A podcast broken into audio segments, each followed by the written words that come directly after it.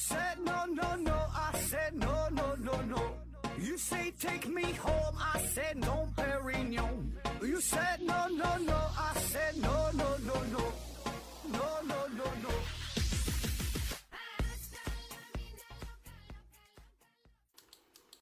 拼命探索不求果，欢迎您收听思考盒子。本节目由喜马拉雅平台独家播出。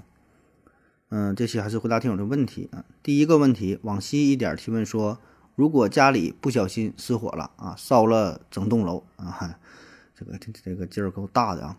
那我用赔整栋楼的损失吗？我也赔不起呀。另外打幺幺九，他们来灭火，呃，这个要花钱嘛？思维合着回复说，因为高铁不打折啊，让原价买机票试试。他没看太懂。思维合着又说幺幺九不花钱，幺幺二需付费，烧了整栋楼，如果刻意故意的需赔偿啊，赔不起那是另外一回事儿。说家里边不小心失火了啊，把整个楼都给烧了，嗯、这种情况，呃，先说第一个简单的问题啊，说这个打幺幺九花不花钱啊？打幺幺九救火这不花钱啊，这个不花钱，这个不用担心啊。但是说烧了整栋楼，这个是否需要赔钱啊？具体赔多少？呃，具体情况呢，具体分析啊，在法律当中有明确的规定，就是关于火灾事故民事赔偿范围。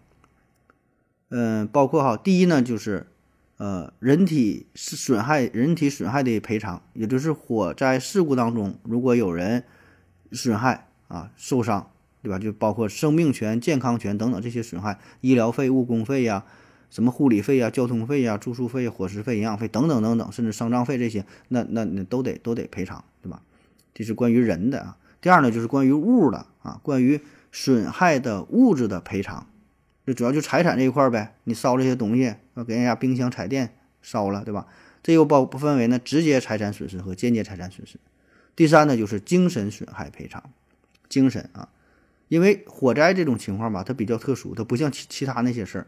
你火灾的时候，必然是让人处于一种极度恐惧的状态，会引起心理上的各种应激反应。比如说，这个人他没被烧，身上没没受伤，但是他精神受到损失了，这个可能是一种长期的状态呢，对吧？当事人处于一种应急的状态，那看着熊熊的烈火跑不出去，换谁谁也害怕，可能会留下一个阴影啊，甚至说会丧失理智，造成一些不良的后果，这是一个长期的，对吧？那这个呢也需要赔偿啊，具体赔多少这得看具体情况，对吧？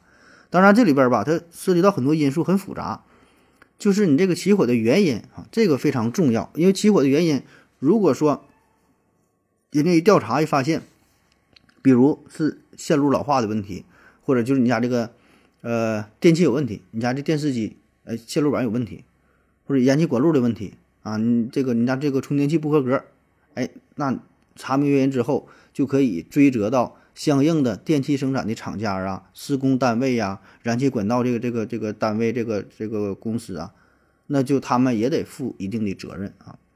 当然，如果就是你自己的原因，跟人家一毛钱关系也没有，你抽烟，烟头乱扔，扔垃圾桶里着了，你自己拿打火机，小孩玩打火机，你没看住，给拿点了着了，那你就得认呗，对吧？最后也得有这个这个事故认定的流程，那签这个事故认定书，一看你的责任百分之百，那就没跑了，那你就赔呗。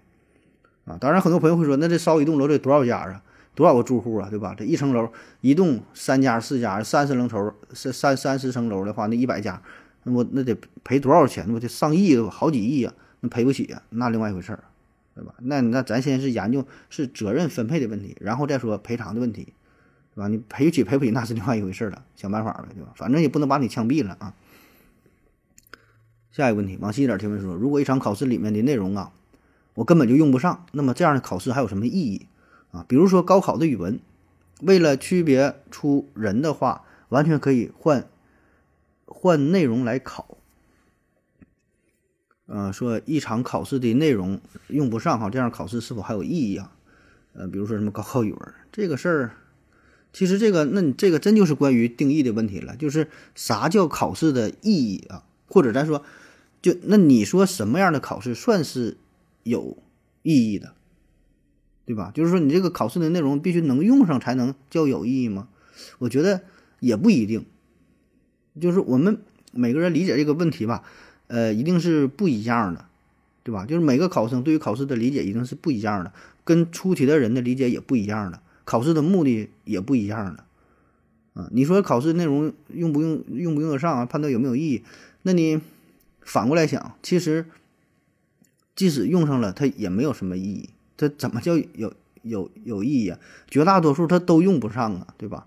那人家考试的目的也不是让你用得上，对吧？跟你用不上没有关系。考考试的制度，起码我个人感觉，现在来看，咱就说高考这事儿啊，它还是就是一种筛选机制，就是一种选拔机制，对吧？把人区分开。啊，一些优秀的和一些更优秀的，我我就敢说，高考数学当中，数学卷子、数学卷子这里边，一百五十分也好，多少分也好，这里边内容百分之百全都用不上。你能你说能有用上的吗？不可能啊！你去菜市场买菜，列个 x y 方程组啊，给老给老老头老太太讲价，能用这玩意儿？你保证是用不上啊。所以，当然，如果你从这个角度来说，它确实是没有什么意义。就从这个实际用途来说的话，这是没有什么意义。但是呢，这种应用并不是直接的应用，不是说你学了这个东西，我学会了，比如说你学会了，呃，三加五等于八，但是你并不一定在以后的这一辈子真正遇到三个东西，三个苹果加五个苹果这这种这种实例，你会给他推测推演出去，比如你遇可可可能会遇到三十加五十等于八十，对吧？这有一些应用，并不是你能体验到的，会潜移默化的，这就是学习的知识啊。当然，咱说的这个有点拔高，那是有确实也有很多种情况的，就是用不上啊，这就是用不上。那你不为了高考吗？为了取得好的成绩，为了上个大学，为了找更好的工作，如果这些都不需要的话，你完全可以不参加高考，对吧？真就是这样。因为富二代家里就有钱，我也不缺钱，我这参加高考干啥呀？可以不高考，可以用。其他的方式进行学习，你可以把剑桥的、牛津的什么好的老师请到家，给你当家教，给你讲一讲世界名著是啥，给你讲一讲哲学的历史，讲一讲逻辑学，讲一讲什么物理学。你想学什么学什么，这完全是可以的，对吧？当然，你觉得这个是有意义的吗？也不一定，对吧？就是说，看你的目的是啥，你觉得啥叫有意义，对吧？下一个问题，往细一点提问说：中国古代一周七天，中国古代有一周七天的说法吗？百度了一下吧，没看太懂啊。如果有，那么是干嘛的啊？难道种地还有双休日吗？嗯，哎，这大哥应该是用五笔打字啊，他打的是双体日啊，他打错字了，我发现了啊。往西一点，他是，而且他用的应该是电脑，一般用用手机输入的话，很少有人用呃手机键盘五笔，因为这个很容易误误触误碰啊。应该是用电脑，而且还是五笔打字。哎，被我发现了啊。说为什么正好和西方因为神创造天地的第七天休息，而一周七天正好对应得上，这个是巧合吗？说咱们以前是怎么休息？是不是有七天的说法？中国古代呀，并没有明确的星期制度，就一周七天的制度。以前的工作呢，一般呢是是五天啊，五天是这么一个呃轮回一个一个周期。这五天当中呢，固定有一天呢是。休息的啊，这一天呢叫做休沐，休息的休，沐浴的沐，休沐啥意思？这几天就休息洗澡啊。当然，这个呢是针对于呃朝廷上的官员来说的，对吧？就是他人天天早朝嘛，跟那个皇上禀报一些事儿嘛，那得就休息一天，哎，回去洗洗澡。就这事儿呢，你在家种地就无所谓休不休息了，对吧？这时间你自己安排，你今天是施肥呀，明天是除草的。对吧？你你自己安排。这个就是这个制度呢，主要是针对于朝廷上啊。那从汉代开始就有叫五日一休沐啊这个说法，就是五天一个周期，这中间的有一天呢是呃休沐洗澡的。呃，当然也有一些朝廷朝这皇宫内廷的一些一些官吏呢，是一旬一休，就十天一休，不能经常回家，你得在这个呃皇宫当中待着，哎，十天一回家啊，就是一旬一休也有。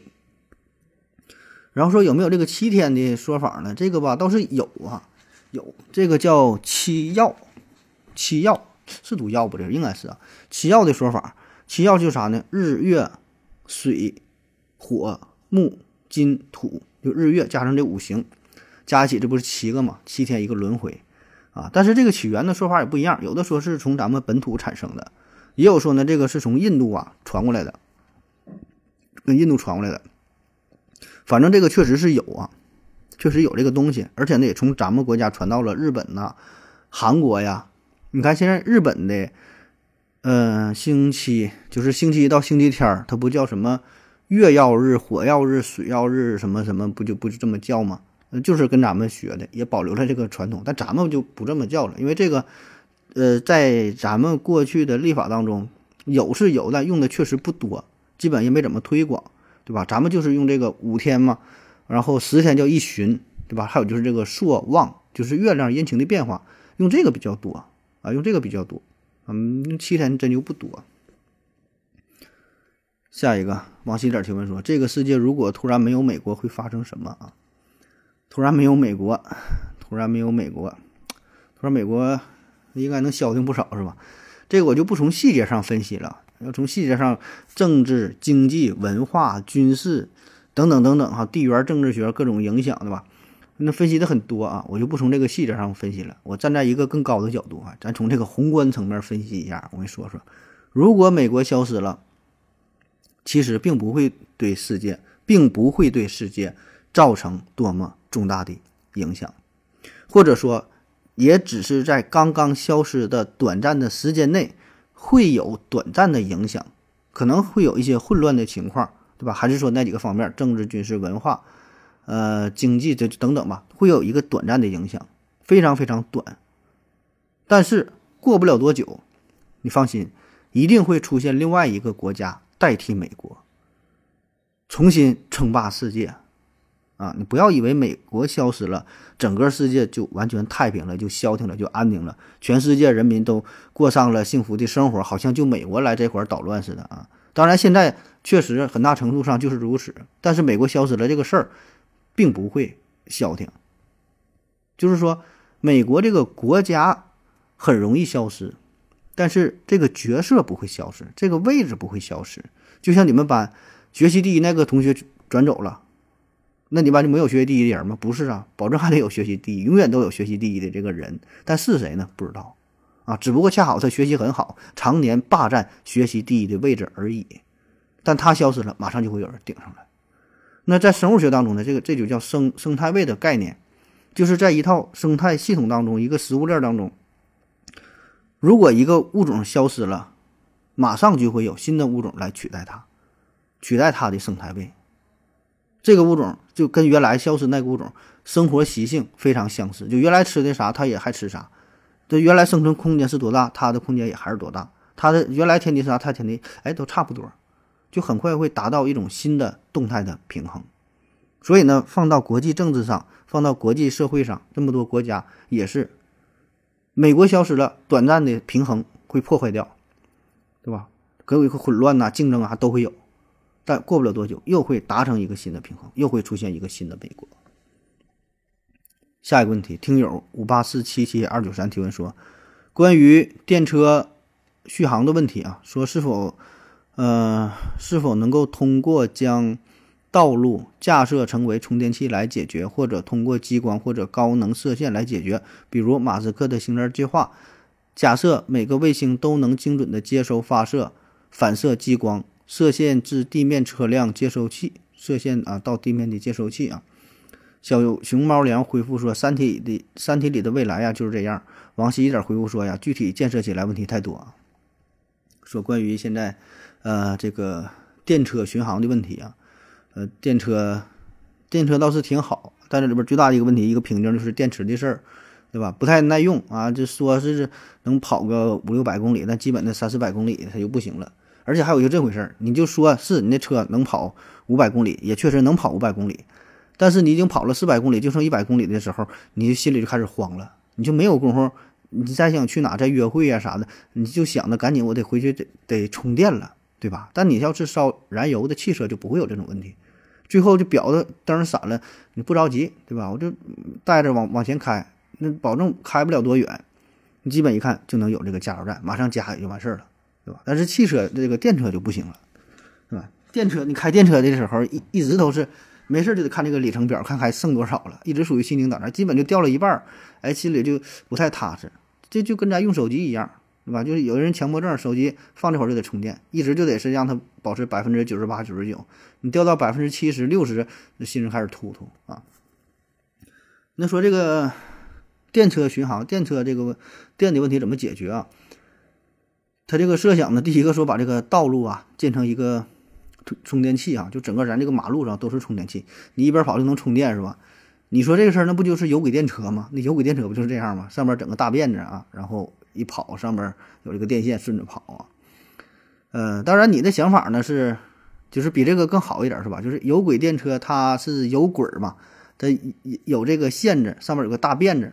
我不知道各位是否看到过，我我小时候还有呢，就是我小时候看过，那个它那线都是固定的，上边那个电线搭在上边走啊，这个不太方便对吧？但你说整个道路上都设置成这种充电器的话，就是说没有专门哪个道是是这个。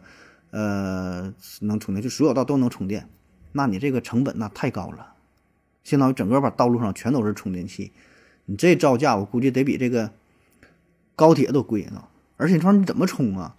你这车轮胎你现在没改的话，你车轮胎它跟地下接触的话，它那玩意儿都橡胶啥的，它绝缘绝，这它这玩意儿这电它怎么能上来呀？对吧？你这玩意儿怎么接触啊？而且人踩上是不是电死了？下点雨啥的，这玩意儿呢，是不整个电网？你这个就细节上你就想嘛，那全全是事儿，对吧？第二个，你说什么激光、什么高能射线啊，精准定位给这个车充电啊？这事儿呢，倒不是说不行啊，理论上呢可能也行，但这个难度就更大了，因为车它一直是活动的，它不是站那会儿等你给它充电呢，它一直跑啊，那跑挺快呀，你怎么定位呀？对吧？你现在这个无无无线电，这个无线。电能传输就无线充电技术，是手机上也可以实现了，但是你说这个要求不还是挺苛刻的，对吧？离得挺近，保持一定距离呀、方位啊什么的，挺难的，对吧？你要说车，这什么什么马斯克什么星链计划，那你从多老远从从天上好好好几百公里，然后说的直接干下来给你充电，那能瞄的那么准吗？你车在一直跑，对吧？反正这事儿。反正挺难吧，对吧？再加上就是本身就现在点对点的固定的超远距离的无线的电量传输的话，这个现在也没研究明白呢。比如说北京到上海，你想把这个电输送过去，怎么的？不还得给它升压吗？用那个高压高压电减少损失传过去。你无线的直接说电就能传过去，反正咱也倒不说不能吧，反正挺难哈。据说当年特斯拉是整出来了，特斯拉做过实验嘛，是从哪来超远距离空中传输。完了是成功没成功不知道，说是成功了，说但是那个那个材料是文件被销毁了啊，还是说被美国 CIA 被哪保存着，对吧？因为这很难呢。你想想，空气，空气它是一个很好的绝缘体，如果空气它不绝缘的话，那你家墙墙上的插座电线，那你不就被电死了吗？对吧？你这玩意儿你说怎么整？而且那老远的发光发射一个激光束，或者给车充电，你歪一点儿打人身上打哪，你咋整？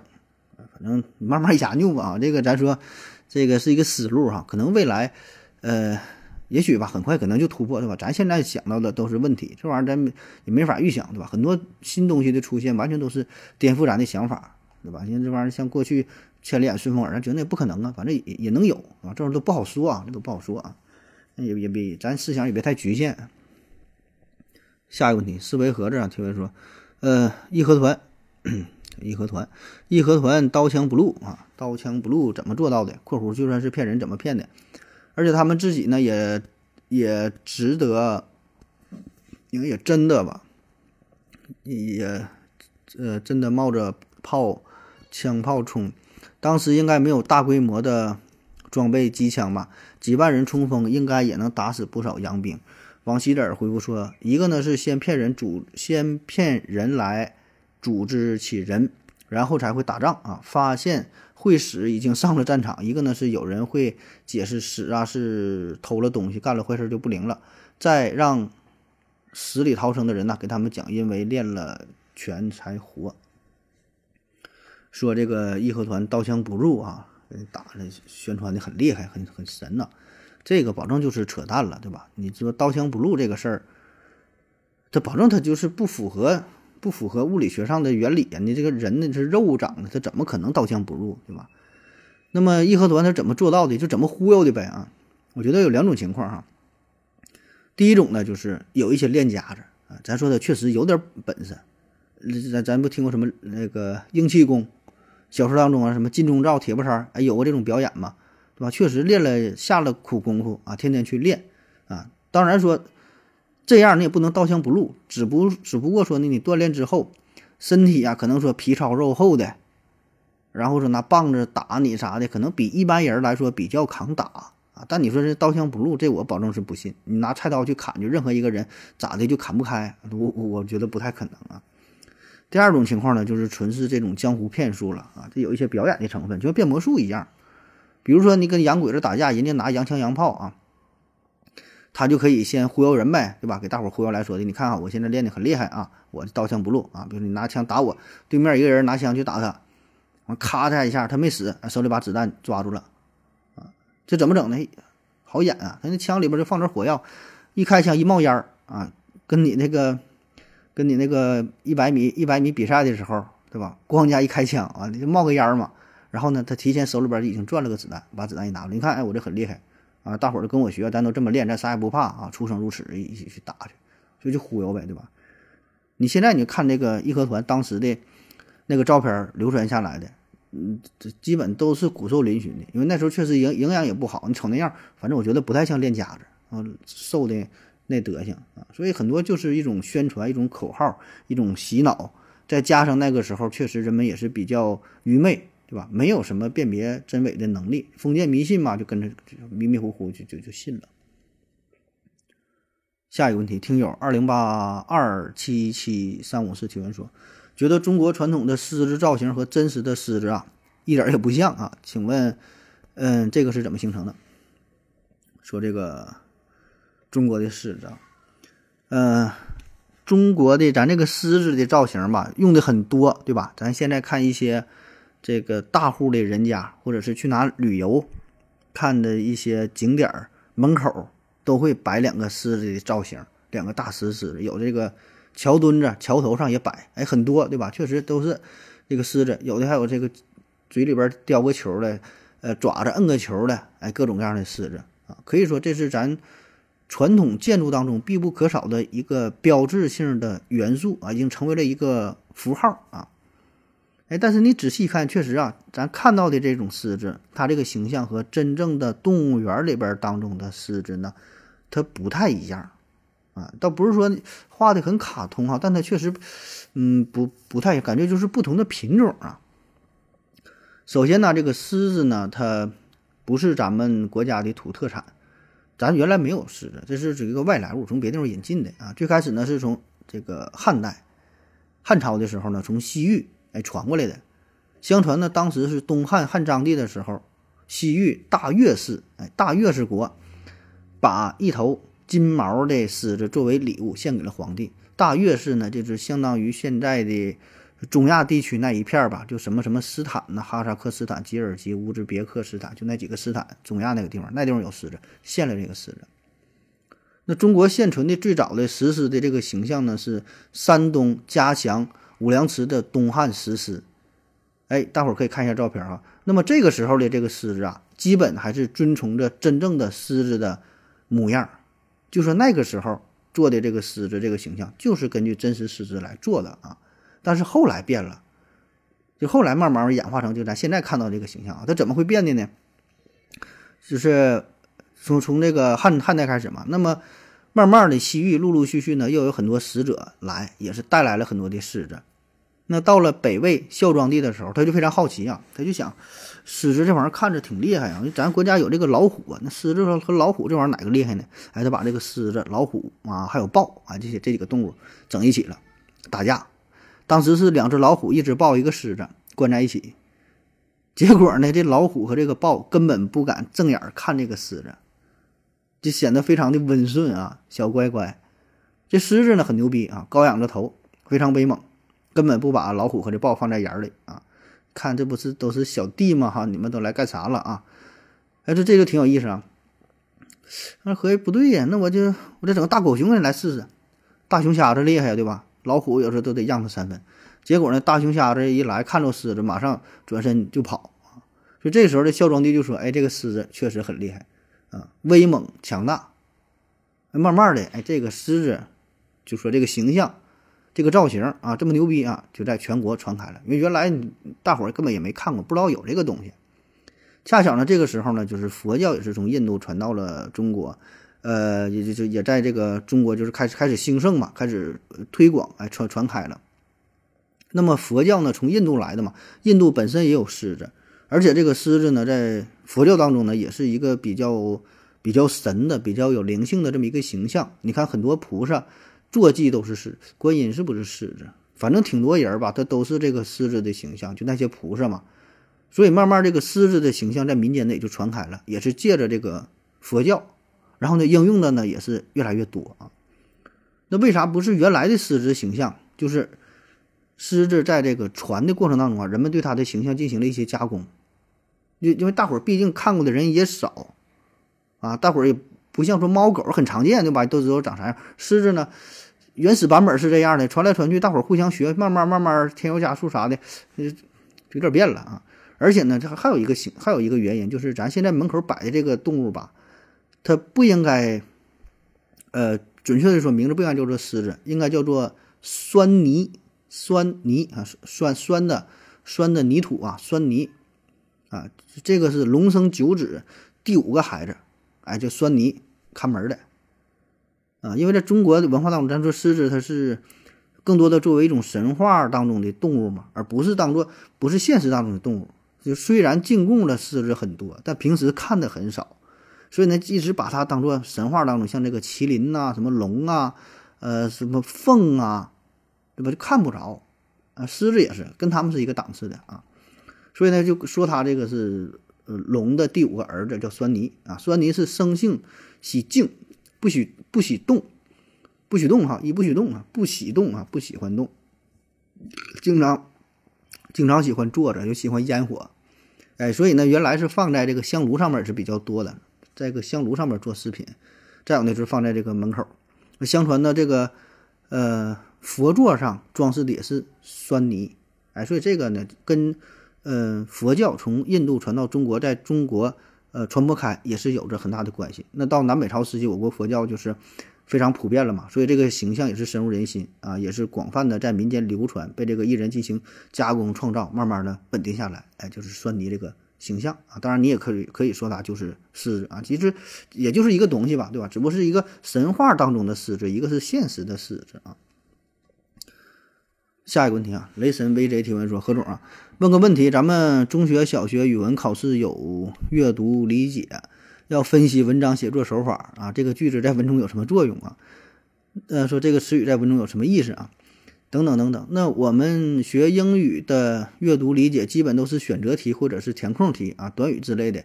相对于语文来说呢，就比较好答啊，都选择题嘛。那你履历国外啊，他们在学英语或者是本国的语言的时候，是否也有过类似的像咱中国语文的阅读理解的这种题？或者他们本国语言考试都是什么题型啊？能否说，能否说明这汉语啊就难以理解？往西点回复说，就像小学语文会让会让写生字儿，汉呃英语让填单词，是因为你单词还不会。而高考语文的选择题很多都是让你选什么手法在句中用什么，更别说外国了。而且我感觉。要比外语写作表达的灵活性，其实中文还还很强。哎，就说这个外国考不考阅读理解啊？为什么考中文、考考英语啊？这个形式不太一样啊？这刚才呃，这解释了一方面，就是咱们对于英语和汉语的掌握。是完全不一样的，对吧？你你咱学外语，你的外语掌握保证是非常肤浅的。你想说这个句子在这里边是什么意思，你很难去说，对吧？你选择题你都猜不对呢，还根本答不了这么深入啊。而对于语文来说的话，如果要换成这么简单的形式，那答对率就非常非常高了，对吧？基本都会。所以呢，阅读理解它不是让你整的更深刻一点吗？那咱说说这个外国考试有没有阅读理解啊？嗯，我也没去过太多国家啊，去过也就七八十个，不到一百个吧。嗯，我说说美国吧，因为毕竟在美国待的时间比较长哈。美国呢，它是考阅读理解的，而且呢，考的是非常深入，就跟咱们这个形式差不多，甚至比咱们呃还要深啊。当然，它这个阅读理解呢，也是各种各样啊。从形式上来说，呃，有这种选择题、填空题，也有简答题，就是有主观的，也有客观的。那从内容上来说呢，有一些呢是对于文本信息的基础理解啊，这就是比较比较比较简单的，就算是入门级的。比如说排列这个情节的顺序，给你五段话，先发生哪个，后发生哪个，哎，让你排序，然后呢理清人物的关系啊。比如说他管他叫叫小舅子啊，他管他叫小姨子，他管他叫二嫂什么的，完说他们之间是什么关系。那么也有一些呢是推理判断的，比如说这个因果关系啊。或者预测未来的事情走向啊，啊，比比如说说这个小明和小红啊，他俩怎么地了啊？他呃，小小小明送小红了一朵玫瑰花，然后呢，呃，小红对他说死样怎么怎么地啊？让你预测完怎么怎么地啊？就说预测哎，可能他俩，比如说下边有有几个选项，哎，他俩生了个孩子啊，完说什么或者小明出国了啊，或者怎么着？你猜哎，他俩关系到位，可能生个孩子，这就就是说这个还是比较开放的，比较灵活的，你得真正理解。这个呃，阅读理解的内容，而且它有它有理，它有一些非常隐晦的东西，并不是表面你能猜得出来的，还有更深奥的，它这种叫批判性阅读。那么这种的问题就更开放了啊，比如说，哎，你同意呃作者的观点吗？你可以说同意，你也可以说不同意啊，不是说你答同意了你就就很就能答对呀，就能就很简单。你你同意，你为什么同意？他哪哪个观点你觉得很好？你得说出一二三四，说出道理来，或者说你反驳也行。你不同意，为什么不同意？哎，哪点哪点我觉得不对，都可以。这就是考验你对文章的理解有没有深度。所以呢，这就不仅仅是考察某一个单词什么意思，某一句话什么意思，啊？问你这个这个词儿的发音，那都太太肤浅了。就是说，首先得对整个文本有一个整体的理解，有一个深刻的理解。真正明白之后，然后你才能推导出作者的言外之意，再加上你自己的。思想，而且呢，还有一个对文章的一个态度，这个是考验你的地儿。再比如说德国啊，我在德国也待过挺长时间。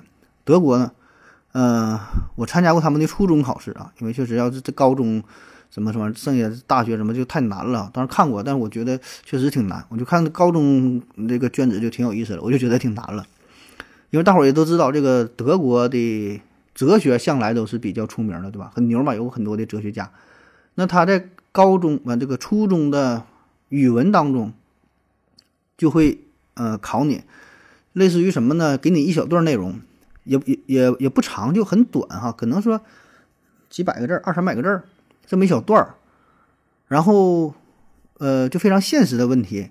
啊，比如说这个人犯罪了，什么杀人了，然后说怎么去惩罚他，然后 A、B、C、D 啊，有人说这个得给他判刑。啊，有人说得给他这个这枪毙了啊，有人说得给他罚款啊，有的人说怎么的，就是说让你开放性的，让你去讨论关于什么死亡啊，关于自由啊，然后这种犯罪怎么去惩罚呀，就道德问题、哲学问题。啊，这里没有答案，但是就看看你能否把一个事情说清楚。然后说呢，你这个思想是否是足够的深刻，是不是足够的开放？如果你能只想到一个点，把这个点想得很深刻，哎也行；或者你想到了很多点，从很多的角度去分析也行。总之呢，你得有自己的态度，有自己的想法，而不是说重复文中的内容，你又抄了一遍，那你保证就就就零分了。嗯，还有像那个英国，我在英国也待了一段，英国的那个阅读理解，英国我忘了是去我看是哪个学校了。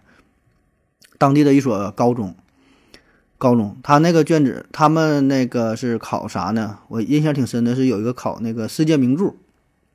英国不有很多，呃，英国作家很有名嘛，就文学这一块，对吧？他呢会摘取一小段儿，就是挺有名的世界名著，然后找这一拿出这一段，比如说是什么，这个莎莎士比亚的，还是什么列夫托尔斯泰呀？反正就是找一个。找一个名名段啊，也不长，拿这段呢，然后让你去找这一段里边的语病啊、错误，呃，哪个搭配不当，哪个用词不当，或者说你觉得哪个词儿你替换一下，你能用什么更好的词儿？有点类似于啥？就咱们看这段话，你觉得哪个词儿你可以换一下，或者是用一个什么什么成语来概括一下更好的？哎，所以这个也也挺有意思啊，就能找这个名著的毛病。然后你，你找完之后，你再看看说的是否对比一下，你是否真的有人家这个，呃这个词儿用的好，还是说你理解的不到位啊？所以这些都是对于内容本身的理解，而并不是流于表面啊。所以这个其实各个国家吧，也都会考呃阅读理解这种形式啊，但是呢，目的呢可能就不太一样，对吧？有一些可能就是让你去揣测正确所谓的正确答案是啥，让你去揣测呃作者的心理是啥，对吧？如果你的想法跟标准答案不一样，那错的就是你啊。那有一些地方呢，确实就是相对比较开放，比较比较自由，但是呢，没有标准的答案，也可以评判出一个答案的好与坏，对吧？还是能看出档次的。就同样一个问题，你回答的是否深刻，其实也是能够比较出来的，对吧？就是你你你的回答是否更有启发性，是否更有开创性，是否呃是否能说到点子上啊？所以这个还是不一样啊。我前几天看了一个小视频，我觉得挺有意思啊，跟大伙儿分享一下啊。不是这个视频有意思，是有这个视频触发的事儿有意思。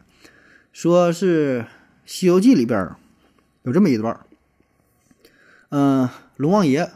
他呢化作成了凡人，来到了人世间，然后呢看到一个小卦摊儿，哎，他去算卦。算卦的人呢叫袁守诚，啊，袁守诚啊，说我我我我算的准呢，你来算算吧。也不知道是龙王爷，龙王爷就来算，说我那我算一卦吧，算算啥呀？哎，俩人打赌就说了，这算卦的说，我算的可准了，哎，我赌啊，我说下礼拜三下午一点啊，一定得下雨啊，说这个雨。这个得下去几点下几点停啊？下下多少滴雨我都知道。完下完这个雨呢，这河水涨多高？咔咔一说，说完之后，龙王爷心说：“你吹牛逼哈，嗯，那下不下雨，下多少雨，这不是都我说的算吗？哎，你你瞧，你说好啊，完事跟他打赌嘛。他他没一直没表明自己身份啊。他说，你要算的不准呐，我给你这个挂摊我给你砸了啊。那人非常自信说：那赌就赌呗，不可能不准呢。哎，他还还挺自信啊。啊，打打完赌了。龙王爷呢就回到了龙宫，把这个事儿啊跟他的亲戚朋友啊这些龙子龙孙呐跟大伙儿一说，大伙儿哈哈一笑啊，你这，哎呀，居然居然敢跟龙王爷打赌这个几点下雨下多少雨，你这不是那么吃饱饭这这疯了这撑的吗？对吧？这喝喝酱油耍酒疯闲的嘛，对吧？你这能这能能比过龙王爷吗？正吹牛逼正说着呢，外边虾兵蟹将来了，说玉皇大帝有旨。哎，说这这个东海龙王谁谁谁接旨什么什么敖敖广啊，叫什么玩意儿？这这这这这个龙王爷接旨，那说玉皇大帝的旨意内容啥？要求你下礼拜下礼拜三啊下午一点是几点几点的开始下雨，下多少多少滴雨，下完雨之后这河水涨多少多高？龙王爷一听傻了，跟之前这袁守诚说的一模一样，一个字儿不差。下雨的点数、下雨的时间、停雨的时间、河水涨的怎么怎么的，要求一模一样，当场下雨了啊！啊，很快大伙儿给他救救起来，说你，哎呀，你晕不行啊，咱这还还打赌呢，是吧？这人这么狠呢，怎么办呢？这时候呢，他儿子给他出了一个主意，他说：“这个简单呐，这玉皇大帝不要求说这么去下吗？但咱稍微改这么一点儿，比如说他说下周三下午一点下，咱就一点零一分开始下呗。”他比如说下，呃多少多少点雨数，咱们少下一滴两滴的，那玩意儿谁能知道？谁还能挨个数吗？龙王一说一听啊，你太有才了，对呀，对吧？咱就是稍微改这一点也不知道，那就改了。那你想想，他能不知道吗？玉皇大帝他能有不知道的事儿吗？你这一招一下犯了天条了，触犯天条了，对吧？没有按照玉皇的旨意，你差一滴那也不行啊。那人人家玉皇大帝要求你干这个事儿，你那错那点那能行吗？结果呢，自然他就是受到了惩罚呗啊。那么这故事就完事儿了啊。那说到这儿哈，你有什么想法呢？你看这段阅读理解给你带来什么什么启发？那这个就是一个开放性的试题，呃，你每个人可以从不同的角度去分析，得到不同的答案。有的人说了，哎，那你看。这龙王爷化作凡人来到人世间，看到说这袁守诚这个人，那遇到这么大才华的人，就是当时不知道，对吧？那后来听到玉皇大帝给你下发的这个旨意，一看，哎，说的这么准，那这人真的能预测这么准，那这是有才华呀，能人呐！遇到能人不能跟他作对，你得跟他交朋友啊。让你下雨，该下雨你就下呗，下完雨了，然后你去找他去，对吧？你这样人，你怎么能够？你跟他打赌，打什么赌啊？有什么意义啊？对吧？你这么大的能耐人，你非得跟他杠，你跟他杠保保证没有好结果。结交这样的朋友，那以后对你保证也有好处，对吧？这个就是一个启发。你看这个点挺好。那还有人分析说，从这个呃龙王爷孩子角度分析说，你看这个不就坑爹吗？啊，现在再说叫坑爹这个词儿，这行为很多。呃，之前叫什么我爸是力刚啊，最近还有什么？反正很多这种富二代、官二代爆出事儿的，很多就是因为孩子。然后引申到啥？孩子教育的问题，那就说这家长也有责任，对吧？最后呢，把这龙王爷给害了。你看，这也是一个角度。还有人分析呢，说说这个这个事儿啊，其实呢，能不能是玉皇大帝他就想换龙王爷了，故意整了这么一个扣儿然后这这让这个龙王爷中计，对吧？就是你直接你给这个龙王爷开除了，没有什么理由。就像公司一样，公司领导开除你的话，没有理由的话，你无故给人开除了，是不是得给拿这个赔偿金呢？哎，用了这么一个计策，让这个龙王爷一去算命一打赌，然后一激将法，说我不能，我不能让你猜对呀。你看看，这也是一个，这也是一个角度，对吧？而且呢，按理说，你想这个算命先生，这这咱说这算命是当然迷信事儿，咱说算命先生他真能知道这么准，知道这个事儿的话，那也不能说。咱叫啥？叫天机不可泄露。你泄露了天机，你这个那是大罪呀，对吧？那你你你就没想一想嘛？他这个消息是从哪来的呢？他怎么就这么厉害呢？他背后的靠山是谁呢？哎，你这么一想，这个事儿就通了。这袁守诚是不是玉皇大帝派下来故意整这龙王爷的？哎，所以你看，同样是一个故事哈，咱也说没有哪个对，没有哪个错，你就可以去分析，你可以仔细去想，理清这些人物的关系，看清这个事情的脉络。然后，哎，就能想想明白，从不同的角度得到不同的启发。所以你看看这个，我觉得这么去做，这才叫真正的阅读理解，对吧？你得先阅读再理解，然后呢有自己的想法啊，这个才是阅读理解它的目的所在啊。所以呢，不管是哪种语言吧，不重要，对吧？任何一种语言，它如果你想学的话，这就是说都可以有这种类型的试题。所以呢，说到这儿也就回答了另外一个问题，就是也不存在哪种语言更难，呃，说的哪个什么考试啊难呐、简单啥呀？其实背后的逻辑、这个道理呢，底层逻辑应该都是一样的，都是相通的啊。当然，我们之前也说过，对吧？各种语言学习的难易程度会有一些差别，比如说汉语，像什么阿拉伯语等等，这可能就比较难，对吧？甚至有一些比较简，这个确实会有。但是，呃，归根到底，逻辑上它应该是一样的，对吧？这个这个是共通的。好了啊，今天节目就这样，感谢各位收听，谢谢大家，再见。感谢您的聆听。如果您也想提问的话，请在喜马拉雅平台搜索“西西弗斯 FM”，在最新一期的节目下方留言即可。欢迎您的参与，我在这里等你哦。